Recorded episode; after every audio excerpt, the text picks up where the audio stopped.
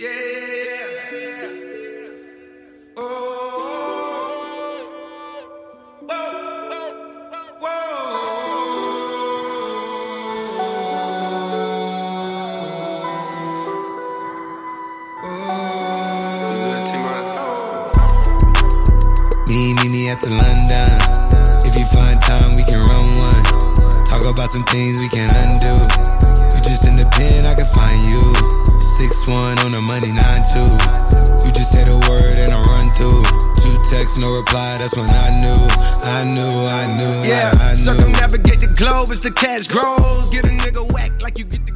大家好，欢迎收听新一期的饭店 special。这期 special 我们讲一个事儿，就实际上是因为最近有太多的人在其各种各样地方啊，在微信上，在评论区里面给我说，包括私信我，用用网易云音乐的 P 那个 PM 私信我说，就是最近这个外国人永久居留的这个事情和肖战的这个事情，我要不要聊一下？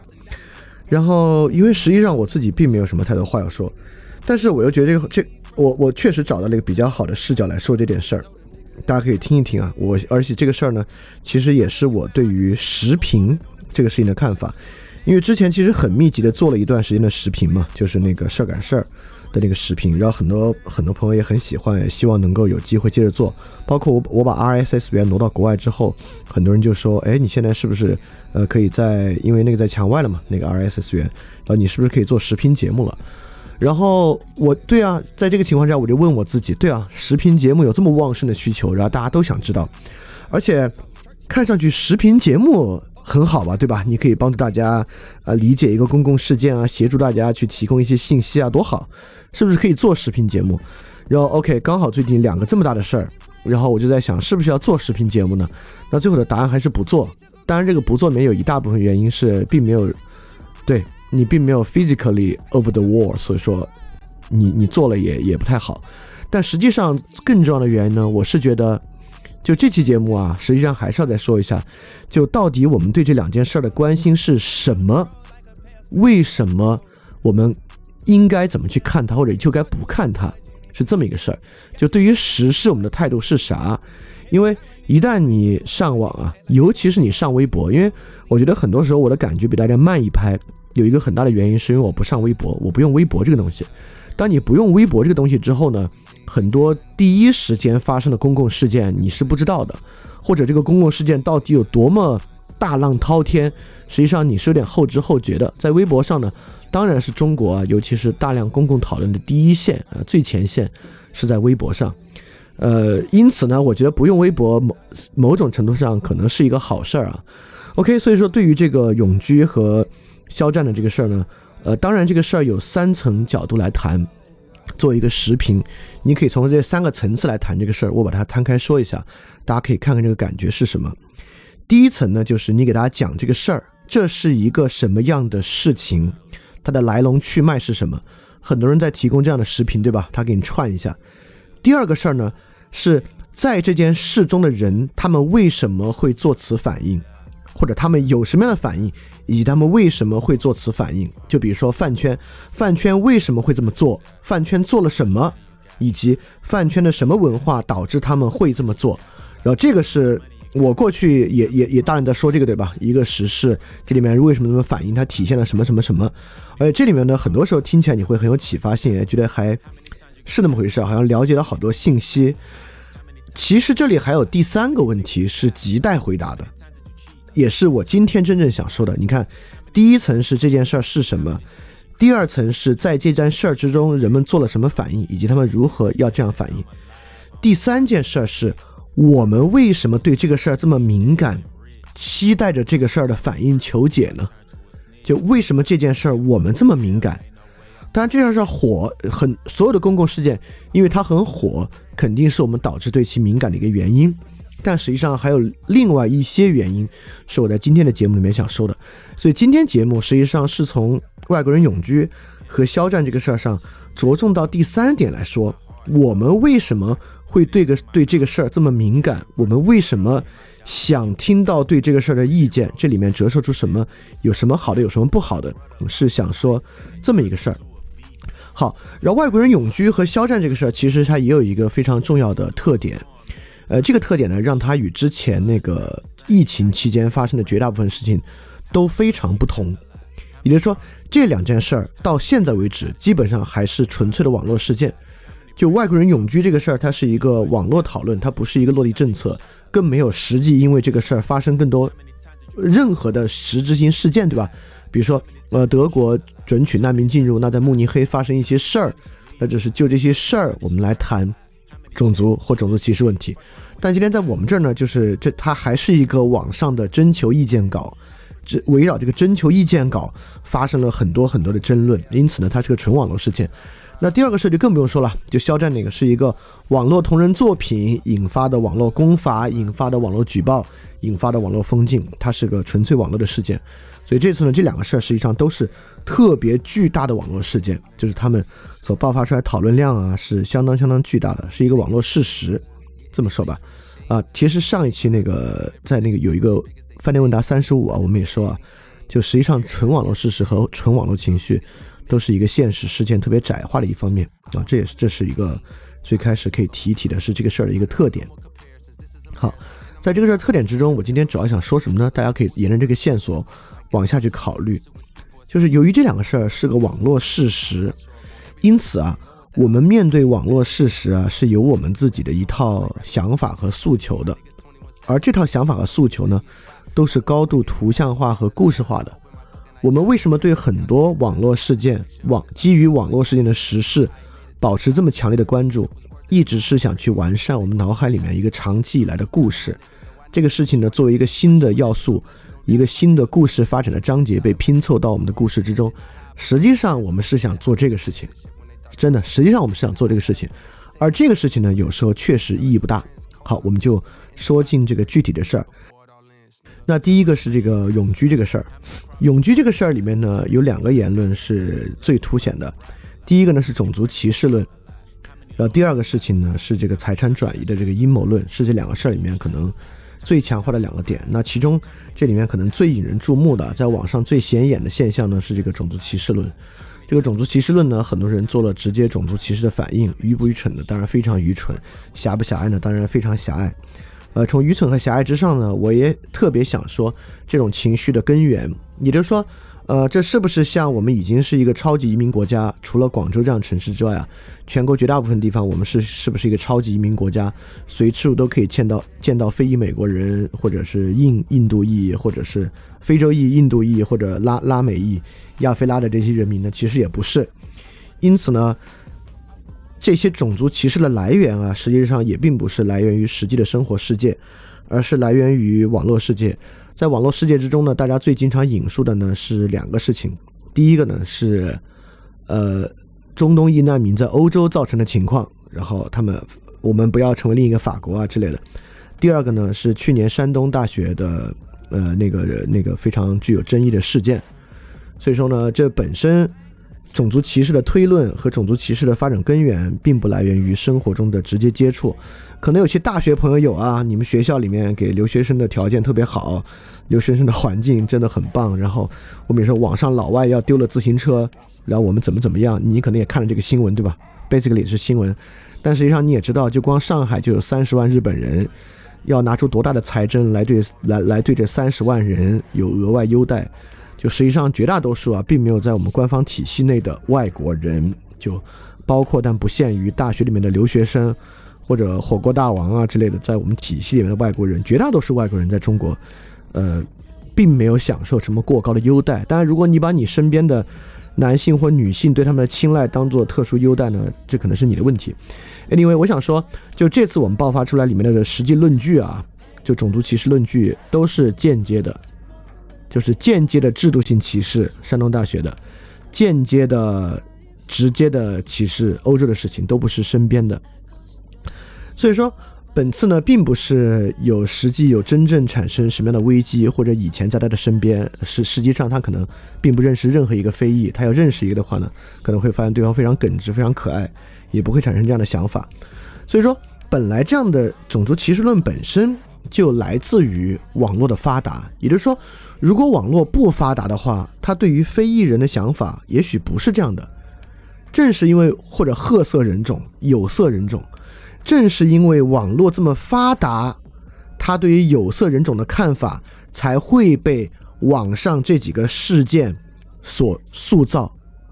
而网上这几个事件之所以传播力这么大，这么引人注目，包括欧洲的事儿，为什么我们这么关注，这么引人注目，就是我们对时事特别关心，对于时事评论特别关心，是因为我们想知道，你看白左出事儿了吧？你看圣母心出事儿了吧？圣母心把难民招过去出事儿了吧？褐色人种真糟糕，就是。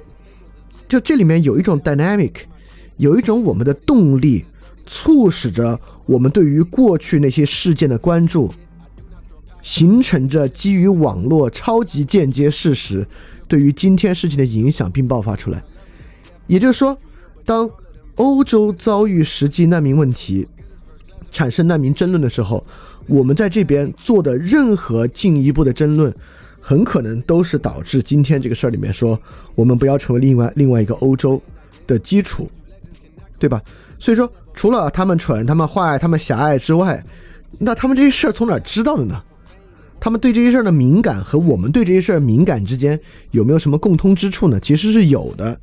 也就是说，我们今天特别强烈的在依靠网络间接事实塑造我们对。很多事情的看法啊，这个这这就是个很好的例子啊，因为这次的歧视并不是任何一个实际发生的事情，很多都是基于间接事件的想象和猜忌。猜忌还真是最近在节目和文章里面经常在讲的一个事儿，对吧？猜忌，对，这是很很很很应该被提出来的一个词汇啊，这是一些基于网络事实的猜忌啊，剩剩下的都是啊，你可以妄想，不管是财产转移的阴谋论，还是肖战的事情，还是封禁啊，他封禁。都其实都是一种很强烈的猜忌行为，这个猜忌行为我们一会儿再说。好，那么我们为什么对于种族歧视行为这么敏感呢？你会发现网上有很多事儿，不同的群体对于不同的网络言论会非常敏感。这个敏感什么意思呢？敏感的意思就是说，一旦这种东西爆发出来啊，我们就得上去批判一番，对吧？这个东西呢，在美国呢就被称为政治正确，也就是说一种过度的。姿态性的对一种行为本身的批判，当然我一点儿不认。当然它有正向的，有反向的。你可以一种过度的批判，也可以是一种过度的赞扬，都可以是一种政治正确。我一点没说我们这是一种政治正确的意思啊，我还没有这个意思。我只是在说，它确实已经形成了我们的一种模式。比如说，比如说动保人士，动保人士对于食用动物、贩卖野生动物就。会会非常敏感，比如说女性主义者，那对于比如说这种族歧视，这次的事件里面也有啊，说什么要保护中国女孩，当然这种话是是相当无稽之谈啊，这种话本身就是对女性有很大的，呃也也不到侮辱，很大的不尊重。但是比如说女性主义听到这个就会很敏感，那么种族歧视呢是一个更广泛的，因为种族因为平等观嘛，是一个世界性的一个基本的人权观念，所以对我们来讲呢，就认为。有种族歧视的人啊，是一种最根本性的错误，是一种最根本的错误。所以说，一旦出现大规模的种族歧视言论呢，我们就很想就种族歧视来发发言，我们很想去追溯一下为什么会有种族歧视。但是我觉得这事儿特别有意思啊！如果你不是一个种族歧视者，你特别想追溯一下人为什么会有种族歧视，是因为你想去办个什么课去改变他们吗？其实也不是，对吧？然后你自己其实没有种族歧视，你那么你那么关心干嘛？你关心呢，不外乎就是你终于知道他们为什么坏了，就是啊，原来他们是这个坏法。你特别想看看分析文章，分析种族歧视怎么来的，以及种族歧视是一种什么样的狭隘，会带来什么样的恶果。但其实你自己不是，你也不准备做啥。你看这个呢，就是为了知道他们如何坏，就像之前。在那个雷神山的工地之上，人们突然开始命名什么小红小呃，也不叫小红小蓝啊，我也忘了那个叉车叫什么名字，吊车叫什么名字。我们也特别愿意看政治参与的低幼化。你自己政治参与低幼化吗？没有。你打算开个班教育他们吗？不是。那你为什么要去看？为什么会有低幼化的政治参与，以及政治参与低幼化的危害呢？说白了，你说了爽一把，你是为了看看这个，觉得嗯，是的，他们真愚蠢。他们的道德素质真低下，我确实不是这样的人。很多时候我们做这样的批判，你也不是要改变，你也不是想怎么样，很多时候呢，你就是想去爽一把。所以种族歧视也是一样，就种族歧视是我们可以用来攫取我们作为一种共同体啊，作为一个更体面的、更有见识的共同体的一种道德攫取机。凡是有人有有一种群体的种族歧视言论呢，我们可以去那取一点我们的道德优越感过来，像像个 ATM 机一样。这本质上也是一个共同体对于另外一种意识形态共同体的鄙视。就种族歧视本质上，我们都知道，种族歧视本质上是一种道德和人格的高高地位，对吧？他认为另外一种人并不是技能比他们低，并不是能力比他们低，实际上另外一部分人的问题都是人格和道德的问题。那我们也一样，我们比起种族歧视者，我们比起 Pink Red，我们比起低幼化参与政治的人，实际上不是因为他们知识少，我我你我们都不会简简单单因为他们知识少，本质上呢？他们确实，我们会认为那是他们的品格低下，是他们的道德的道德的一个问题。当然，我必须说，这里面确实有五十步一百步的差别。就是如果你认为所有有色人种的呃呃品格和道德都低下，这确实比我们这种要狭隘。我们认为 Pink Red 和种族歧视者的品格和道德低下，确实好像好像比那个要更实质一点。你要说是不是更有点道理吧？它还是有更有道理一点。但是，即便它再有道理，它有实质，它也改变不了一一种基础冲动的相似，就是我们自己又不是，我们自己也不准备去做啥。我们来了解一下，你就是为了再次证明你在品格道德上相对要高一点。这个是一种，当然是一种有点那种尼采式的谱系学的视角啊，呃，而且可能不是那么中听的一个话，但我觉得大家其实可以去可以去想想这个问题。而且，在想这个问题之上，有很多平等论。如果从这个谱系学的视角之上，我们还可以这么来看：你可以看，种族歧视当然是一种道德歧视，对吧？他认为褐色人种、呃黑色人种、有色人种，它本身是一种道德和人格上比较低的种族。但是这种呢，更多的时候是一种比较被动的道德姿态，就是它本身是一个防御性的道德姿态。当什么外国人永居啊这种事儿出现之后呢？或者说某一个事件爆发之后呢，他们认为这个东西出现了，他们需要去矫正它，是一种防御性的姿态。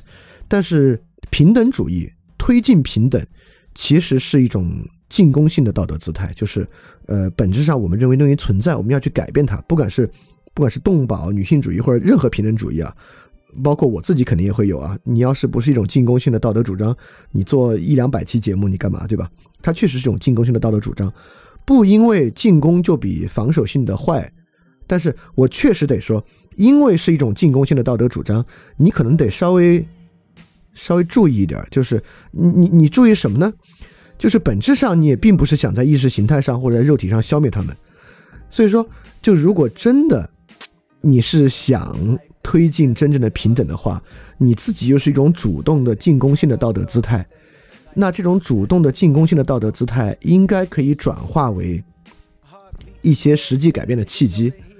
这实际改变的契机分两个，还真是，一个是你可以做一些用时髦话说出圈的方式，改变改他改变改变他们；第二个呢，你是可以在圈内啊，你们自我进化一下，改变改变你们自己，看你们自己能不能取得某种更好的看法。取得某种更中道的看法，以便于你们的事情可以做得更好，对吧？那么，呃，这是关于这个外国人永居里面的种族歧视论啊。这个种族歧视论里面，实际上也能折射出一种关注吧，就是这里面除了对于这个人格和尊严的一些狭隘看法之外，其实呢，也存在对于权力进一步被挤占的恐惧，对吧？因为我们这我们都讲过，我们这真的是个超级丛林社会。在丛林社会呢，人们期待着赢。像这次呢，大学生就特别关注他们的奖学金、学校里面的资源、进校的名额。我们为什么费那么大力才能考上北大？他们就可以直接用这个方式，用留学生的姿态就可以进入北大，等等等等的这些东西啊。我我们对于明明已经很稀缺的公共资源有一种捍卫感。其实你要知道。呃，有很多人这么说啊，很多人说，嗨呀，这个东西啊，实际上是我们内部已然的不平等。如果你想让人们不要这个种族歧视，我们就必须先实现内部资源分配的平等。这个言论我觉得是尤其需要去注意的，因为这么一说呢，其实这种种族歧视式的发言呢，得到了某种辩护。你看，他也是在描述这个种族歧视的来源啊。我们说这个来源呢，因此这个来源不是因为种族歧视者本身的道德问题，或者他们本身的狭隘问题，是因为本身内部存在不平等的利益分配，而种族呢，在我们这儿会成为另外一个利益分配不公的环节。因此，在这个基础之上呢，这种歧视本身是有道理的啊。我认为这是一种特别、特别特别危险的观点。我我们会发现。很多 mechanisms 的描述，很多机制性的描述，最终会成为对于一种言论的辩护。像今天在群里面大家说起家暴这个事儿，因为家暴这个事儿也是这件事儿其实衍生出来的一个讨论。因为在一个人说我我们要保护我们中华女子，然后有人说那你们先停止对他们家暴就算是对他们保护了。有人说那是家庭里面的事儿，然后衍生出来一些对家暴的这个讨论啊。有人就说那家暴是因为。要么是基因决定论，对吧？男性本就是一种更暴躁的，所以说我们需要通过立法，而不是通过道德去约束他。就是每每你这么说，比如男性更暴躁，或者你说啊，很多灵长类都靠雄性之间互相争斗来争夺雌性，所以男性天生更具有攻击性。就当你做这种 mechanism 描述的时候呢，你已经某种程度上在为这种行为做辩护了。你在说呢，它是有来源的，它是有道理的，所以。很多时候面对一个事情啊，我们都时事评论嘛。你很多评的时候呢，你就想上去对对对这个 mechanism 进行一定的描，进行一定的描述。但很多时候这种描述呢，反而会变成一种对那个行为本身的辩护姿态啊，这个就是特别得不偿失的东西啊。好，我们再说第二点啊，这个财产转移阴谋论。这也是对这个外国人永居第二点说，这个东西根本就不是为了真正的外国人，是为了外籍的中国人，然后他们就可以再次取得永居身份，既可以享受国内的公共资源、保险啊、医疗啊等等的，又可以将方便将他们的人民币资产转移成外币资产，等等等等的，这是一种阴谋。呃，这是一种何种阴谋呢？我们会发现，其实网络阴谋都有一种特征啊，就网络阴谋还是得指向一个你没有体会的东西。就如果是一个你实质体会过的东西呢，它就不是一个阴谋了。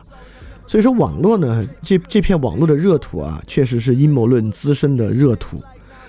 我并不是说所有阴谋论都没有道理。你说这有没有可能？其实有可能，但我确实觉得可能性不大。就已经到二零二零年了，就要想这个办法的人早有办法了，对吧？你犯不着用这个办法办法来做。第二呢，我还是想说，网络阴谋的甚嚣尘上呢。当然是后真相时代的一个典型特征。我们之所以对于阴谋型言论如此敏感，就是我们已经意识到，在网络时代，我们进入一种所谓的后真相时代。也就是说，可能我们很难从呃一种官方表述或短期分析进程的分析之中找到它的原因。我们必须从一个较远的关联之处找到这个事儿的真正原因啊！这是我们对阴谋论的土壤。但是我必须说，为什么很多时候需要对阴谋论极其谨慎？如果阴谋论能够成为我们实际上认清真相的方式，那我不是不会去反对它的。如果我们能用这个方式真的找到真相的话，那当然是很好的。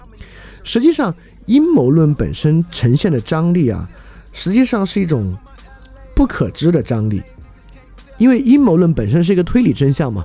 所谓阴谋论，就是指它是一个推理性的，这种推理性的东西呢，是依据过去本身的一个归纳。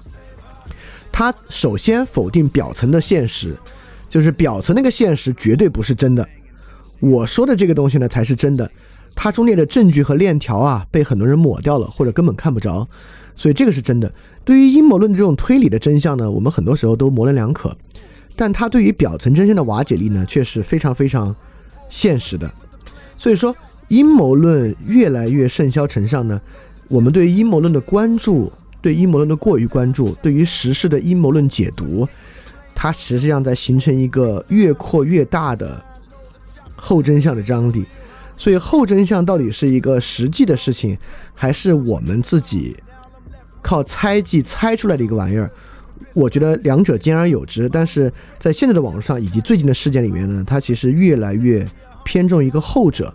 因此，在这个情况之下，越关注所有的时事，跟进时事的发展，看到时事在不同的阴谋论之中反转，越是维持着一种一切都不可知的张力。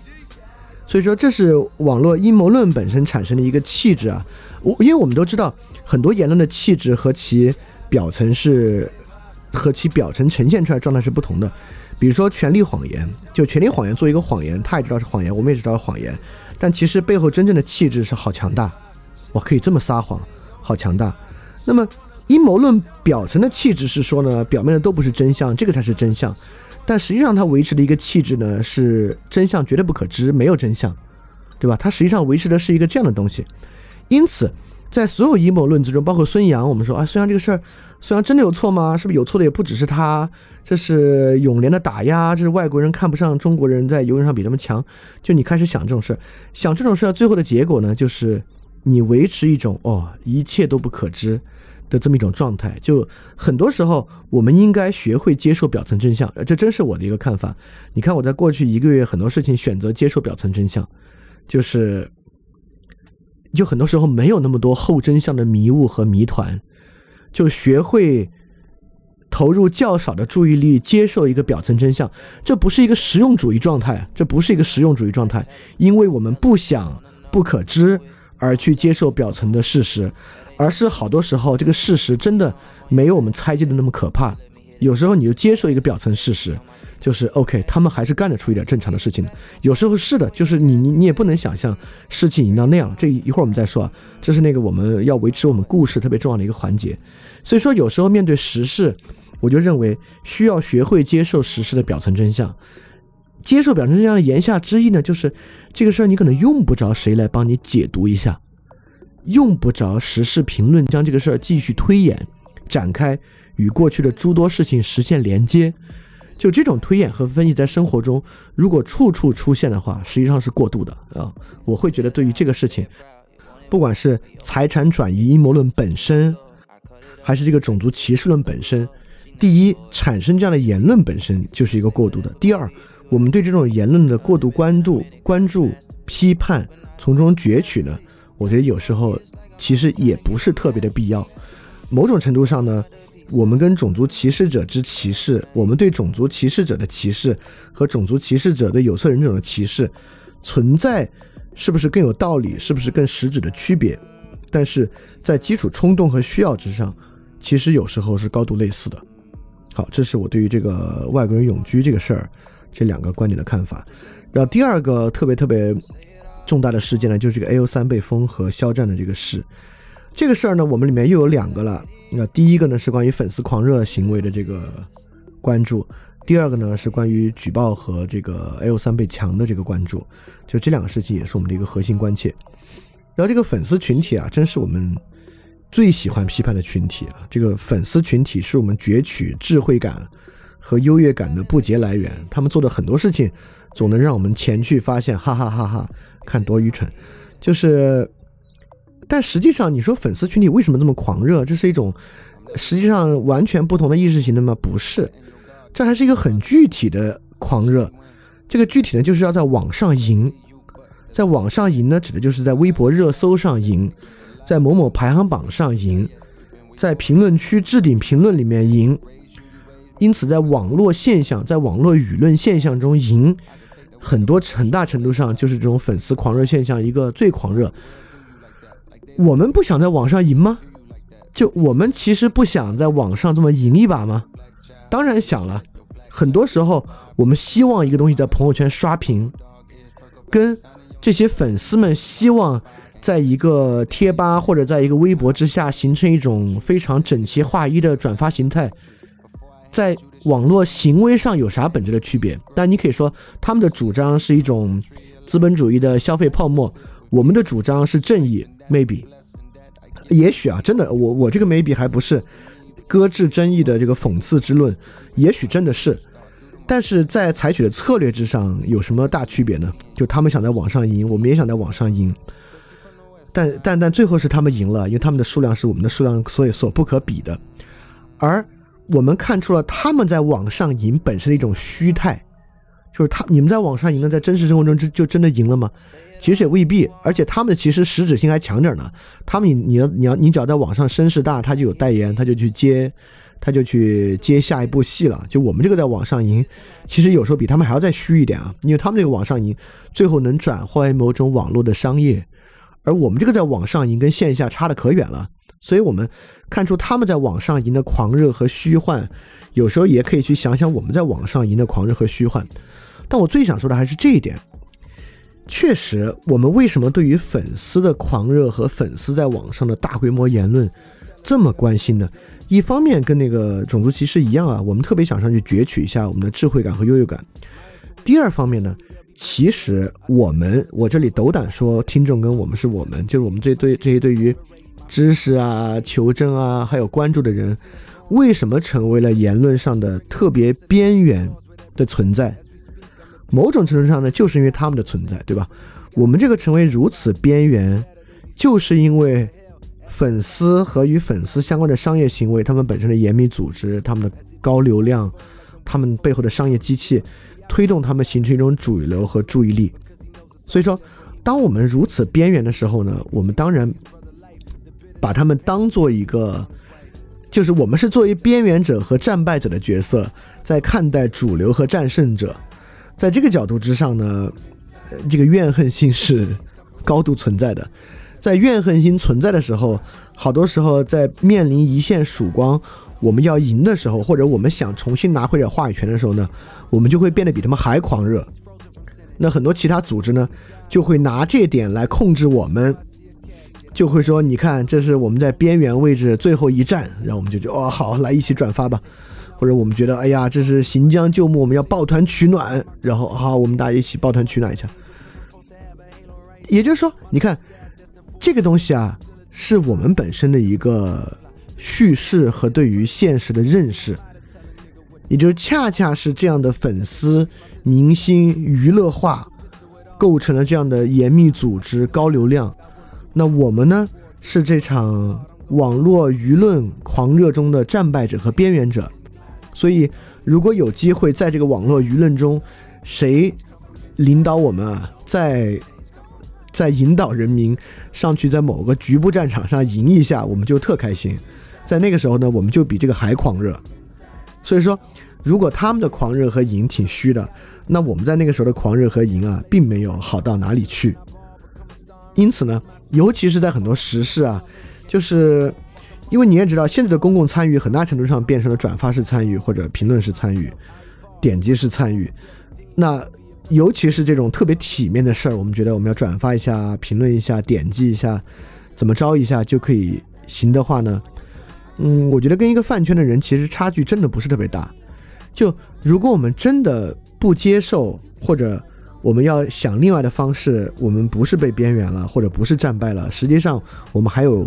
工作空间啊，我们还有去做事的空间的话呢，你可能就先别想我们怎么着，就是孤注一掷或者抓住一个机会，在这个在这个狂热和数量上又胜过他们。哦，我觉得其实也不必。所以有时候我们觉得粉丝特别愚蠢啊，粉丝的狂热啊特别不可理喻，其实也没那么不可理喻。好多时候我们遇到这种机会也挺想在这个流量上，在这个数量上能不能赢一把，能不能怎么怎么着一下。我觉得其实区别没那么大。我我我反而觉得，就如果我们真的真觉得我们跟他们不一样的话，你就别以这个不要 play the game，就不要以那种游戏方式去做事儿，就完全不以那种方式去做事儿。你不用寻求任何极大的共鸣和狂热性，啊，这真的是我。我我肯定也是那种心态慢慢变过来的。我我以前可是一个做互联网创业的，怎么样能够达到某种共鸣和狂热性，那可是每天绞尽脑汁的事情。我最开始接触行为经济学，就是能不能在行为经济学里面找到一件神兵利器来塑造这种狂热和共鸣。但是后来失败了，但失败的残酷现实导致我认识到这些东西有时候失败一下可能也是蛮好的。所以我会觉得，有时候我们对这种粉丝群体的批判啊，如果我们真正看看自己的话，实际上没有好到哪里去，还是可以再想想这个问题。那第二个呢，就是这次又出又呈现出了新的举报可耻这个事儿，就是他们你看举报到最后，L 三被被封，但我其实没有用过 L 三这个网站，我也是这次才知道有这个网站，并且知道这个网站竟然在大陆的用户量都这么巨大，也是我第一次知道。你看，这也是一个纯边缘者的一个视角啊，纯边缘者根本看不到这些东西。那么这次是不是又到了这个举报？我们无论如何也不会举报他们举报，所以我们高尚的这个事儿呢？其实第一啊，我们我们我们如果看这次这个具体的 report，我们会发现它其实还好。为什么还好呢？我倒不是要为他们做太多辩护啊，我只是确实要区分一下几种不同的 report。一种最高最糟糕的 report 是在背后不知道的，就是你不知道谁 report 的，你都不知道有没有 report，你只知道 OK 你被 report 了，对吧？你也不知道是谁，不知道什么原因，不知道是因为什么事儿啊。这个是这种机器最可怕之处，就是一切都在不公开的情况之下秘密的进行，当然是它最可怕之处。但这次嘛，好歹别人粉丝去 report 这个事儿还是个。大张旗鼓的，谁要 report？为什么 report？怎么去 report？他们怎么去动员、组织这样的 report？其实也是，也是相当大张旗鼓的。在大张旗鼓情况之下呢，当然就比那种悄悄的要好得多。反过来我要说，这种大张旗鼓的，其实我们也用，且有时候不得不用。比如说，上次就帮在豆瓣上一个因为这个疫情期间有有点争议的一位，呃一一位人士吧，就是他有一篇文章被侵权。那我们也一样啊，我们得发朋友圈号召大家来 report 这个文章侵犯了他的隐私权，哦，就因为我们这个是真侵犯，他们那个是假侵犯，所以我们这个行为是正当的，他们那个行为是不正当的。有时候不是，也也就是说，你你你你你不要先就说哇这个 report 可耻，我永远不会 report，你别把话说这么死啊。有时候你为了一个近期伤害的消除，你不得不 report。在这个层面上，你跟他们差不多，就要求公权力惩处一个网站，要求公权力立法惩处吃野味的人。如果你真觉得吃野味这事儿刻不容缓，需要立马打击的话，你不也在网上号召公权力立马铁拳砸向吃野味的人，立个法惩处他们？这个没什么大的区别。因为我们生活在一个机器旁边，有时候我们，有时候我们就是用机器要来做一些事儿。你你不不因为是他们做的就是愚行，是你做的就是在正义之名之下，其实有时候确实没有这么大的区别。当然，我们也不一定是我们，至少我最后希望建立一个越少越用到这个机器越好的世界，就是能够我们自己有一种基于社会的机制去解决，而不是依赖他们。但是在这之前呢，我们也用，他们也用，有那种最糟糕的方式。要要我说，这次他们这事儿傻不傻我不知道，可能真挺傻的，就为这种事儿，当然会有点傻。但我要说，你说这是不是一个特别不体面的事儿，是一个特别下作的事儿？我觉得呢，可能还不是，就至少它是一个光明正大的一个 report 的行为，我不觉得特别下作。当然，导致这个 A O 三网站最后被封呢，大家都特别伤心，也特别不愿意。我对这事儿其实也还好，因为因为我从来不知道这个网站嘛，因此对我其实没有什么利益。不仅如此啊，就反过来。如果细数历史上所有被强调的、被封掉的网站，其实这个 A O 三也在里边的重要性，我觉得也还还就一般。我都不是说对我，就即便是对于，我觉得对中国所有网民吧，Google 不可以被使用才是天字第一号的大事儿。这个，因为那个实在是一个太基础、带基础的工具了。就之后其他的东西呢，我觉得之前如果没有太关注呢，你也不用因为这个事儿好像是跟饭圈顶起来了。这 A O 三突然你这事儿就很关注。好，所以说，总的来说，你看，不管是这个肖战和 A O 三的事情，还是这个外国人永居权的事情，这跟过去疫情相比呢，它更多的都反映是一个纯粹网络上的事儿，是一个网络事实之争，是一个网络实事基于网络实事的分解和分析。那基于这些分析之中呢，你都会发现，我们其实啊，第一，我们对这些时事的关注，很大程度上是一个道德攫取。就我们想在里面听听别人评论一下别人怎么惨，别人怎么坏，别人怎么蠢，好让我们听着啊觉得好像自己还不错。我觉得完全不必，就是长期吸这种鸦片啊，就是对本人的伤害，对个人的伤害也是非常大的。第二，我们特别想把一个事儿纳入到我们一个长期的故事之中，就比如说在这里面。对于外国永居这个事儿，采取阴谋论转移资产的，大多呢是城市中产阶级。这个城市中产阶级呢，就想把这个纳入到中产阶级长期被割韭菜的叙事之中。那么第一个呢，第一个那个事儿呢，很多大学生真的特别关心，然后光棍特别关心，要把它纳入到这个光棍长期焦虑和大学生的这种丛林竞争的叙事之中。像第二个事儿呢，就是我们这些成熟的、有见识、有知识的人和那些不成熟的、低幼的长期叙事和竞争之中，或者纳入到这个举报者和被举报者的长期叙事之中，就是我们特别容易就一个没有实质的。网络上的事儿，把它串起来，当做我们一直以来所经历的一件事儿，不断的添砖加瓦，把这个叙事啊养大养肥，就肥到我们随时可以靠一靠，随时可以饿了吃两口，怎么怎么样？就是有时候我们对这个叙事的期待大于了我们对于实际做点事儿的期待，然后因此任何能被纳入这个叙事的东西呢，就变成了网络媒体所撰写的一个视角。把它又拉入到这个视角里面来，当然，这不光是我们有的，官方就有一个那么大的一个叙事养着呢，养着一个我们一个冉冉升起的新大国和外国的整体对抗的一个叙事，大家随时累了靠一靠，饿了啃两口。其实我们做的这个事儿啊，跟那个事儿区别真的不大，可能体面一点，可能更有正义实质吧，我不知道，也许也许更多一点，但实际上还是那么一个事儿。所以说，如果我们以这个心态关心时事，想听时评呢？意义真的不是很大，这还是那个事儿，我就觉得，是不是所有的时事都就不必关心了吗？其实也不是。第一，就如果你真的要做点什么去改变的话，我觉得你对他都不能不关心，你必须让自己去关心。第二，确实也有一种情况会导致我们可能需要关心，需要去发言，就是说这个事儿啊，可能还不是一个浅层事件，这个事儿在导致一种特别巨大的倒退。也就是说，如果你现在不参与、不进去的话，都不是说你能不能改善这个事儿了。如果你现在不参与、不进去的话，它会立马显性的导致一个极其巨大的倒退。像去年的有个事儿就是，那在那个时候你发现哇，大家都已经进入那样一种情绪了，那这个时候我觉得你当然应该关心关心，应该去发言，应该去说话。那其他时候呢？当然你会说逆水行舟，不进则退啊。任何事情发生，如果你不去做，里面都有倒退的要素。呃，我我可能我可能某种程度上认可这个看法，但是从实际的 strategy 上，你也可以想，那难道所有事情你都要关心吗？也不可能，对吧？所以说，如果人有一个自己的走向和一个自己的你的一个一个议程，这个议程都好，动物保护也是好事情啊。好的方式，动物保护很重要啊。女性主义、性别平权真的很关键啊！就是如果你在这个事情之中的话，那你就应该对所有时事的关注有一个你自己的议程。当然，这个议程绝对不是把一切都拉到一通过阴谋论转移到你的议程之中来，这本身也是个很奇怪的事情啊！因为你越这么转移，你越是在营造一种一切都不可知的状态，这离你最后的目标也相距甚远。但是，如果你有这么一个主线呢？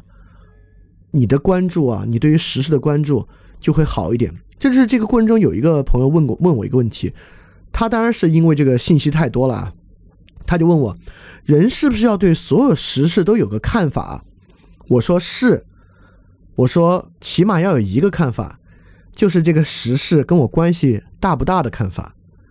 我是觉得今天我们可能对于所有时事，尤其是一下言论上爆发起来，我们都觉得跟我们关系挺大。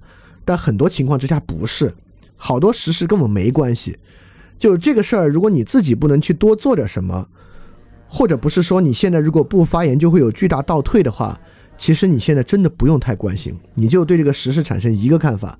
好，这件事我看到了，他跟我关系挺远的，停，下一个就行了。所以说，在这个情况之下，时事评论其实是一个有点伪命题的事情。时事评论就代表所有声量比较大的事儿，你需要给他给予一个评价。但是呢，你站在什么视角之上和什么议程之中来对他给予评价呢？这个议程和别人的议程是一个议程吗？